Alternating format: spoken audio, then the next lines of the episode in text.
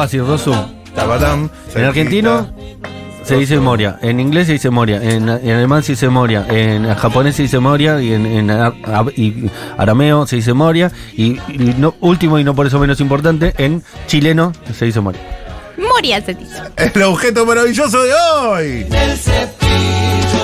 es especialmente en el envase del yogur. No es otro que Moria Kazan. Vamos, Moria. Sujeto maravilloso, sujeta maravilloso. Sujeta. Sujeta maravillosa. Total, total. Eh, ha salido un podcast Por original. fin, estaba de con tanta ganas de escuchar un podcast. que se Salió llama- un podcast. Salió un podcast eh, que se llama La One. Tenemos el tráiler para escuchar. Y a continuación hablamos con uno de los guionistas. Muy bueno.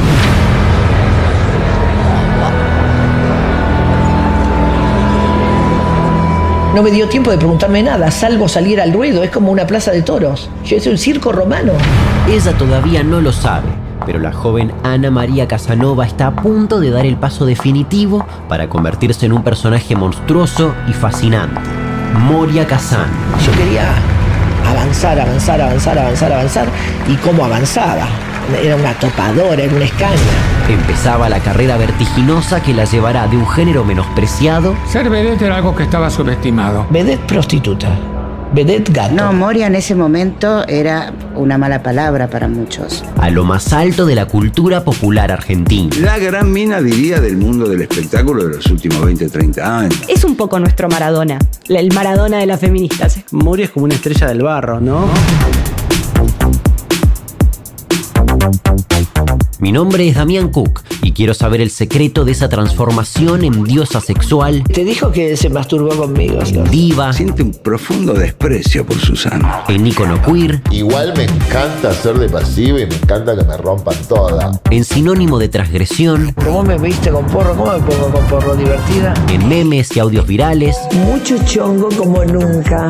Millonarios. y en una referente para las nuevas generaciones. ¿Quiénes Pero ¿quiénes son para opinar, para decir? Quiero conocer a la Moria más íntima y secreta, a esa que estuvo presa en Paraguay, Le encuentran cocaína. a la mamá de Sofía, Me acuerdo de lo que yo sentía cuando miraba a mi mamá y sentía que no entendía nada. y a la novia de Pato Galmarí. Es una mina distinta, no es una mina común. Dios mío, sí, qué loco, ¿eh? Cuánta cosa vivida. Te hace falta, me da ternura. Esto es La One, la vida de Moria Kazan, un podcast original de Spotify producido por Anfibia. Para meterte de cabeza en esta historia, dale clic al botón seguir.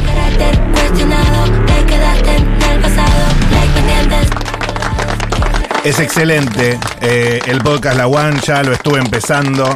Arranqué por el capítulo 1, El obelisco con tetas, hermoso título, capítulo 2, La Virgen de la Nueva Era, el capítulo 3, La Rubia y la Morocha, eh, con todo el vínculo, ¿no? Con Susana. Y ahí salté directo al 8, El Amor y Moria, donde está obviamente el testimonio de Pato Balmarín y toda la reconstrucción. No podías esperar, no fuiste a ver cómo terminaba la historia. No, porque arranqué ayer y escuché todo lo que pude. Igual, mira, me, me escuché cuatro capítulos de nueve. Y está del otro lado Ezequiel Svetliza, guionista de La One, el podcast que se acaba de estrenar esta semana. Felicitaciones por el laburo, Ezequiel. Hola, muy buenas tardes. Muchísimas gracias, Che. ¿Conforme con cómo quedó? Eh, sí, sí, sí. No tiene mucho, hay mucho laburo, mucho, mucho trabajo también de perfeccionamiento, pero bueno, llega un punto en que, en que la, solo la recepción te dice si está bien o, o no, ¿viste? Y Claro. hasta ahora, bueno, parece que, que está gustando. Buen feedback. ¿Cuál es tu capítulo favorito? Eh, a mí me gusta mucho el 5 y el 6. El 5 es Moria Presa Uh, y el 6 es el de Sofía, que tiene un tono mucho más intimista quizás que el resto del, del podcast. Pero nada, a nivel relato y lo que cuenta, la verdad que es maravilloso. Por lo menos esos son los que a mí más me, me parecen de mayor atractivo. Ezequiel, ¿escuchaste a Moria en el Bailando por un Sueño cuando mencionó el podcast? Lo escuché, lo escuché. eh, y, bueno, nada, ¿no? Maravilloso que el podcast llegue hasta ahí. ¿no? Abel bailando. Excelente, excelente. Y te pregunto por tu preferido, el que nombraste primero, eh, Moria presa en Paraguay. Qué capítulo, eh, realmente. No llegué todavía. ¿Cómo fue el approach? ¿Cómo lo laburaste? Me imagino eh, consultando fuentes paraguayas eh, penitenciarias. eh, ¿O cómo fue? Y sí, bueno, eso tuvo mucho laburo de archivo, porque la verdad que, bueno, eh, fue de una historia bastante enrevesada, ¿no? Es decir, de, primero, ¿por qué la detienen? Ya la habían detenido antes, cuando va por otra cosa la terminan eh, poniendo presa, o sea, es muy, fue muy raro ese periplo y eh, trabajamos con una fuente muy buena que fue eh, Miriam Areco Amaral, que fue su abogada en Paraguay, que ya nos dio los detalles legales del caso. Y eh, otra fuente que a mí me pareció maravillosa, que es eh, Ramona, eh, una presidiaria que fue compañera de celda de la UAN ahí en Paraguay y yo creo que su testimonio es uno de los más eh, emotivos también que tenemos. Espectacular. Ezequiel, te habla acá Lu Miranda. Tengo una pregunta para vos. Eh, ¿Qué idea tenías de Moria antes de empezar el podcast? Y si cuando terminaste todo este proceso, eh, tu opinión, idea de Moria era la misma o cambió? Eh, bueno, nada, eh, tenía, la tenía en el radar de yo, digamos, soy de la era de las películas eh, hoy polémicas y cancelables de Olmedo y Porcel, ¿no? Eh, ese era mi, mi universo, Moria, más lo, toda la Moria viral, ¿no? Y la Moria eh, del sticker, del audio, de las polémicas, bueno, que es la Moria quizás más cercana y más contemporánea a todos. Pero la verdad es que no la tenía tanto en el radar y primero, al entrar en contacto con ella, que tuvimos eh, varias sesiones de entrevistas, de entrevistas muy largas en su casa, en un tono muy íntimo, con mucha profundidad, y al hacer un repaso por toda su historia y su- trayectoria, eh, la verdad que quedé fascinado, ¿no? Porque es eh, un artista increíble, digamos, ¿no? En las una mina que pasó por eh, el teatro de revista, por el teatro serio, por la televisión, por el cine, por el talk show. Por los podcasts. No, por el podcast, tal cual. Es- No, no, no, es increíble. Su casa, la casa de Moria, es tan increíble como aparece en Instagram. Eh, sí, porque es muy Moria, digamos, ¿no? O sea, es como No una tengo extensión de él mismo. Para, para mí, eh, bueno, lo puse en una nota, si eh, el menemismo eh, tuviese una categoría estética, una escuela estética, sería la Casa de Moria, ¿no? Algo entre vintage y kitsch, eh, que no, no, pero no ostentoso, es, eh, es un universo bastante fascinante. Claro, Medio em- Versace, empapelado pienso. de leopardo. Con Claro. eso empiezo nada más. Eh, sí.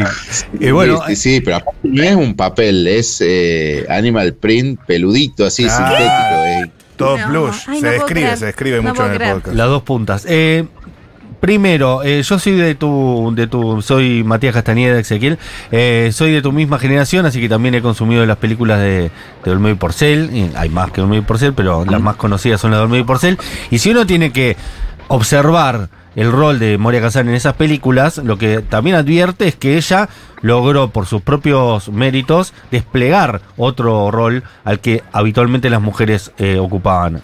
Es cierto que también ella mostraba su cuerpo, algo que al día de hoy sigue haciendo y que nunca le molestó, pero ella tenía remates, tenía chistes, incluso muchas veces cerraba los sketches, eh, diferenciándose también eh, y dando un plus, ¿no? La gente iba a ver a Moria.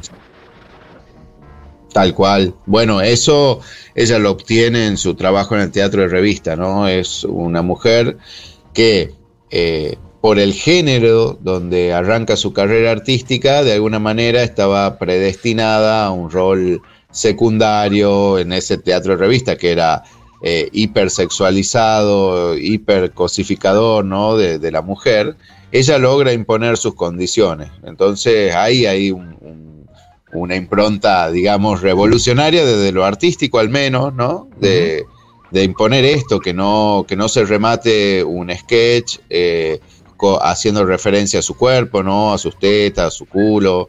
eh, y era ella eh, también quien eh, remataba los sketches, que era Exacto. un rol bastante inusual para la, para la, la vedette. Sí, Entonces, Nina, yo creo que eso la Marshall, distingue. Tita Morielo, pero una mujer comediante no. no había en tanto. bolas no. No, en bolas no.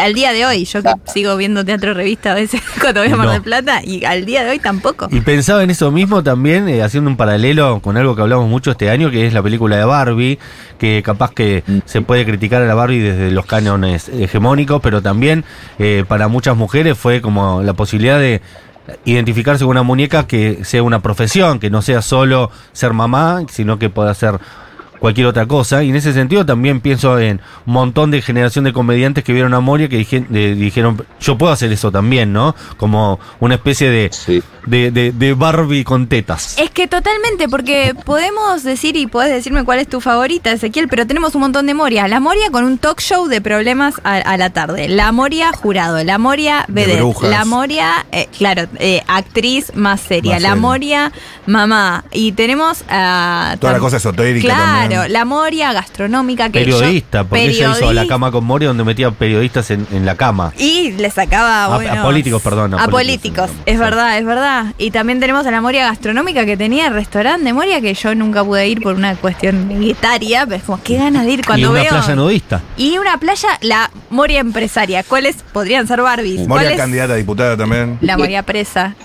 La Moria política. Son Barbies, la- la- las Morias Barbies. Morias Barbies. Yo no sé cuál es mi favorita. Creo que la Moria de la tarde, pues, ahí la conocí con la de los estas cosas de, de que se peleaban en vivo a la tarde, como La, la, la de talk show, la de talk To- show, ¿no? Talk show, sí, total.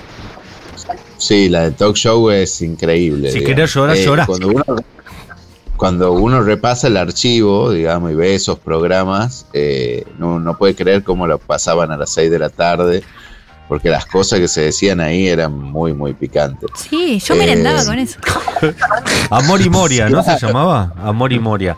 Eh, Amor y Mori fue uno. sí. Ezequiel Esbe- Esbelitza, no sé si lo estoy pronunciando. bien. Svetliza. Eh, también ah, yo eh, leí eh, su, su Biblia, Memoria, eh, y tengo algunas preguntas también sobre una parte más oscura, va, no porque sea oscura, sino porque es más desconocida, que es la etapa en los 80 donde Moria frecuenta mucho Nueva York y los excesos, e incluso tiene algunos momentos bastante turbios ahí con algunos novios. ¿Todo eso está reflejado en el podcast que todavía no pude escuchar? Eh, está, está, sí, habla de drogas, eh, habla de porro, habla de hongos, habla de sexo. Bueno, Mm. es Moria, digamos, o sea, de- de- habla de absolutamente todo. Eh, La verdad que no, no tiene ningún tapujo para hablar de, de cualquier cosa. Y bueno, habló sí de esa época de la bohemia, sobre todo en los 70, ¿no? Donde eh, si bien fue el, el golpe de Estado, como que el, el- el marco de, de- del teatro, sobre todo del teatro de revista, era como una burbuja, ¿no? Dentro de ese contexto. Claro, claro. Y después la primavera democrática se llevó puesto un poco, ¿no? Al teatro de revista, cómo es el, lugar de Moria en ese momento, como que empieza a tomar otro perfil. Exacto, bueno, ese, esa es la hipótesis de Rottenberg, ¿no? Eh, que es justamente con el destape y, la primavera alfonsinista, eh, con el aire de democracia, eh, el- como que el teatro de revista pierde su sentido más transgresor y, y bueno, nada, como lo que antes era lo que se podía ver eh, esa combinación, ¿no? Entre mujeres en pelota y humor del picante, solo se daba ahí, después también se empezó a ver en otras partes, ¿no? En la televisión, Claro. por ejemplo. Totalmente. Te quiero consultar acerca de algo que dice ahí en el tráiler que me, despertó una curiosidad, que es el icono feminista, ¿no? Porque uno, si lo, piensa en términos eh, prácticos, es una mujer absolutamente feminista, pero si lo piensa en términos teóricos, ella misma muchas veces eh, se, dijo que no era feminista. eh, pero si uno analiza los hechos y no lo que dice, eh, uno puede encontrar allí un empoderamiento total, ¿no? Pero, ¿cómo lo trataron en el podcast? Eh, eh, bueno, sí, está. Bueno, ella se define como feminista antes del feminismo, ¿no? O sea, es como alguien que es de tan vanguardia que llega antes. Exacto. a- a- incluso a eso, pero más feminista en el sentido de esto que decía recién, ¿no? O sea, de, de poder establecer, imponer eh, condiciones, como, como lo hizo en el teatro de revista. eh, y, y se trata ahí, lo, lo trata muy bien eh, Romina Escalora, ¿no? Que analiza esa, amamos a Romina. ese Mal. perfil, ese perfil de, de Moria, ¿no? Y, y también lo ve como eso, incluso eh, no, no. eh, pasa que Moria no se termina de encajar en ningún discurso, ¿no? Exacto, por eso. Eh, eh, eh, es tan, eh, es tan multiformato, tan ecléctica, tan eh, eh, divagante como ella misma se, se define, que, que, bueno, no no sabe si es de izquierda, de derecha, No tiene marco si es teórico, feminista, no es. Moria. Claro, claro. Pero tiene una Eh, cosa, tiene una cosa muy queer, ¿no? De, de- de- también de su entorno. Sí, más el gay total. Sí, hay un capítulo dedicado a eso. De hecho. Ezequiel, ah, justo ese no lo. Ese es el de puto. ¿Cómo es? ¿El título?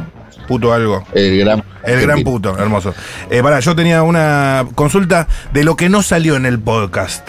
Lo que nos puedas ventilar de, de cómo ocurrieron esas jornadas largas de grabaciones en sus casas. Primero, cómo fue el approach. eh, no sé si tuviste que ver eh, en algo para convencerla de que, de que eh, participe de esto. Y después, cómo, cómo, cómo fue un poco el color.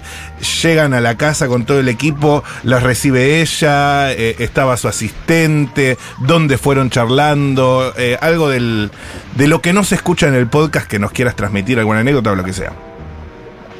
Bien, bueno, primero no, no, no tuve nada que ver con la negociación. O sea, cuando, cuando me sumo al equipo ya estaba resuelta esa instancia. Eh, tengo entendido que si bien fue difícil al comienzo, porque bueno, ella no sabía bien de qué se trataba un podcast, eh, bueno, hasta que logró entender de qué iba el formato, aceptó de una y, y se copó. Y la verdad que es, eh, primero, súper cálida, ¿no? Una persona eh, súper eh, amena y súper transparente también. Eh, entonces, en ese sentido fue las sesiones de entrevista que fueron extensas, como te digo, creo que tenemos una de, de más de cinco horas incluso. Qué Eh, interesante. Ese WeTransfer. Los crudos. Claro. Sí, sí, sí.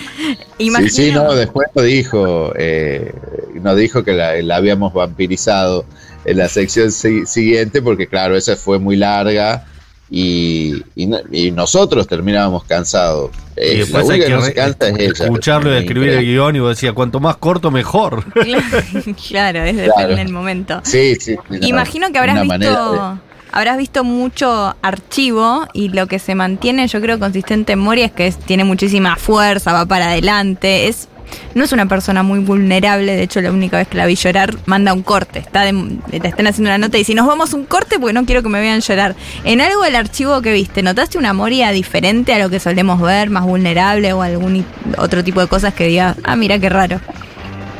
Eh, sí, bueno, Moria siempre es diferente, ¿no? Esto, digamos, es como la mutación constante, pero hay momentos de, sí, que logramos romper esa coraza del personaje, ¿no? ¿No?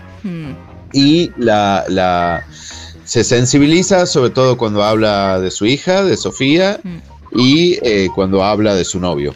Eh, tenemos una Mira. Moria a corazón abierto, digamos, que yo creo que eso, si bien se había visto en algún otro momento, no, bueno, no sé, quizás a mí me haya impactado más porque lo, lo, lo viví ahí teniéndolo al frente, ¿no?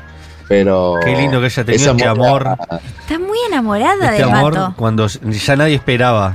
Un Nadie. gran amor. Y como adolescente. Y como adolescente. De hecho, estaba pensando, al principio nombramos a la, a la cama con Moria, que entrevistaba a políticos y los metía en la cama, eh, bastante contracultural Qué en esos años, menemista, sí. pero muy menemista. Y pensaba, qué lástima que en este país no hay tantos archivos que no se con- eh, conservan las cosas, porque debe haber una la cama con Moria con no. el pato Galmarini. ¿Te parece que no hay archivos? Está, Hay está un en YouTube. Se ha Está en quemado YouTube. mucho. Yo sigo ¿Está todos. el pato, con el pato Galmarini? Esa no lo busqué, pero tenemos Ah. a el archivo de la televisión argentina, The Films, hay muchos canales, solo archivos. Difilmes es un señor privado que hizo el archivo, ¿eh?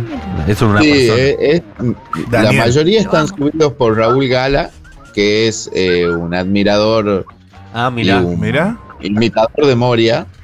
Es, eh, él se declara. Está también en el, en el podcast Raúl, eh, en el capítulo 4, si no me equivoco. Eh, y, y está, ese archivo está completo y es increíble porque ahí ves que ya en ese primer encuentro, que es la primera vez que se ven, Así que está, Eh, hay, hay que buscarlo, pero empieza- está. Ok, lo voy a buscar esta misma noche. Dios mío, planazo. Sí, sí, sí. Es Planazo. que yo no lo voy a ver porque hoy a la noche voy a estar escuchando este podcast. Claro. Y no exagero, es real. Me encanta cómo lo publicitó en el Bailando Moria porque dijo, ah, estás hablando de Spotify, Marcelo, yo tengo un Spotify. Claro. metió. Hizo un hiperlink. Sí, es un hiperlink viviente. Qué, qué mujeresa. No sé cuál es, acá pregunto a Ezequiel, pero también en la mesa. Si tienen una frase o momento favorito de Moria. A mí me gusta mucho en un móvil que tira una atrás de la otra, eh, en Intrusos, que lo hace desde su restaurante, que- y que dice, ¿qué, ¿cómo es eso? Yo en, eh, en personas eh, voy a un velorio, soy buena, y después voy a la tele, soy mala. ¿Cómo es? Está muy enojada. momento. El mío es el audio Juanpi, sin duda. Ah, mucho chongo como no. Sí. Con la Vicky y la Z. Sí, sí, sí. Estamos es con la Vicky y con la. Z. Es espectacular. A mí me gusta ese móvil en intrusos porque es un- una memoria que no, no, no acostumbro a ver, que estaba muy enojada. Es ese. Es ese mismo. Es que tira una atrás de. Que tiene una icónica. atrás de otra, sidra caliente, todo. Sidra caliente. Es ese. Es ese. Está Es- de ese blanco. dura un montón aparte. De hecho, mandan un corte. Yo soy fanática. A veces Porque siento no, a no, alguien. no de mi- estamos acostumbrados a, a verla enojada de verdad. Hasta llora, manda Hasta al llora, corte. En llora. YouTube está en parte 1, parte 2. Sí. Eh, tira, no sé si es incluso el de la lengua karateca. Sí. Ese Eso- ese día estaba enojadísima. ¿Con quién estaba enojada? Creo que con ¿Con Carmen? Algo- tenía algo que ver con Carmen y con Gasalla. La Claro. respuesta de Carmen es espectacular. Quiere ser Moria. Obviamente No llega, no llega. Pero le mira a cámara y le dice: ¿Qué te pasa? ¿Qué te pasa, loca? No se te entiende cuando hablas. Voy por la calle y la gente me grita: ¡Abajo, Moria! Moria, ¡Viva Carmen! Carmen. Mentira. Pero más esloganera. La otra es más conceptual y ella es eslogan Claro. puro. ¿Y el tuyo, Ezequiel? ¿Tu archivo favorito? Eh, bueno, como te decía, lo- los del talk show son todo un viaje, ¿no? Ay, Dios. También les recomiendo que, lo, que hagan ese, ese ejercicio de buscar, porque nada, las cosas que se encuentran ahí son tremendas, pero eh, coincido en que Mucho Chongo como nunca es un audio Excelente. que nada, es una obra de arte de Y comienzo. que cómo te cogen los cordobeses. Ay, Dios. Que no se enroscan. Me voy con tanto para ver de esta entrevista, Es Ezequiel. espectacular. El podcast, Y todo este archivo. Todo lo que nos estamos hablando de la, la Moria que iba al programa de Susana, a veces hablar de su vida privada, a veces hablar de la vida privada de Susana, porque eh, muchas veces la usaba la producción a Moria para sacarle mentira, verdad, cosas a Susana que ella no hubiera querido contar nunca. No, me encanta. porque Tengo- ella le preguntaba, Susana le chupaba un huevo, Susana. Estoy sumando a mi lista, después dame que quiero anotar. Yo Y ahora. después, el día que juntó a sus dos parejas, ¿no? Que eso debe haber sido Ah, único en la cuentan. historia. Es Eso todo lo cuentan. icónico. que había mucha plata en la tele en esa época y, y vino Badalá y eh, Castiglione, ¿no? Eran esos Sí. dos y los juntó ahí para que hablen entre ellos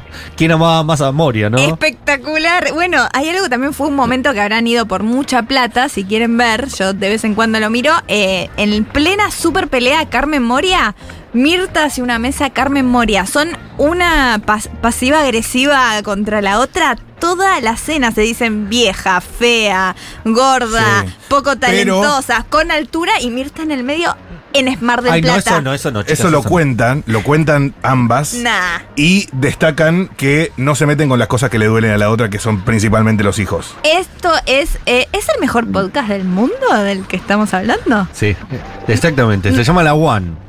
¿Está en Spotify? Está en Spotify y uno de los guionistas es Ezequiel Sbel- Sbelitz. Es Betel, es, Be- es Beli- Sbetliza. es Betliza. Contanos Ah. quiénes formaron parte del equipo del podcast.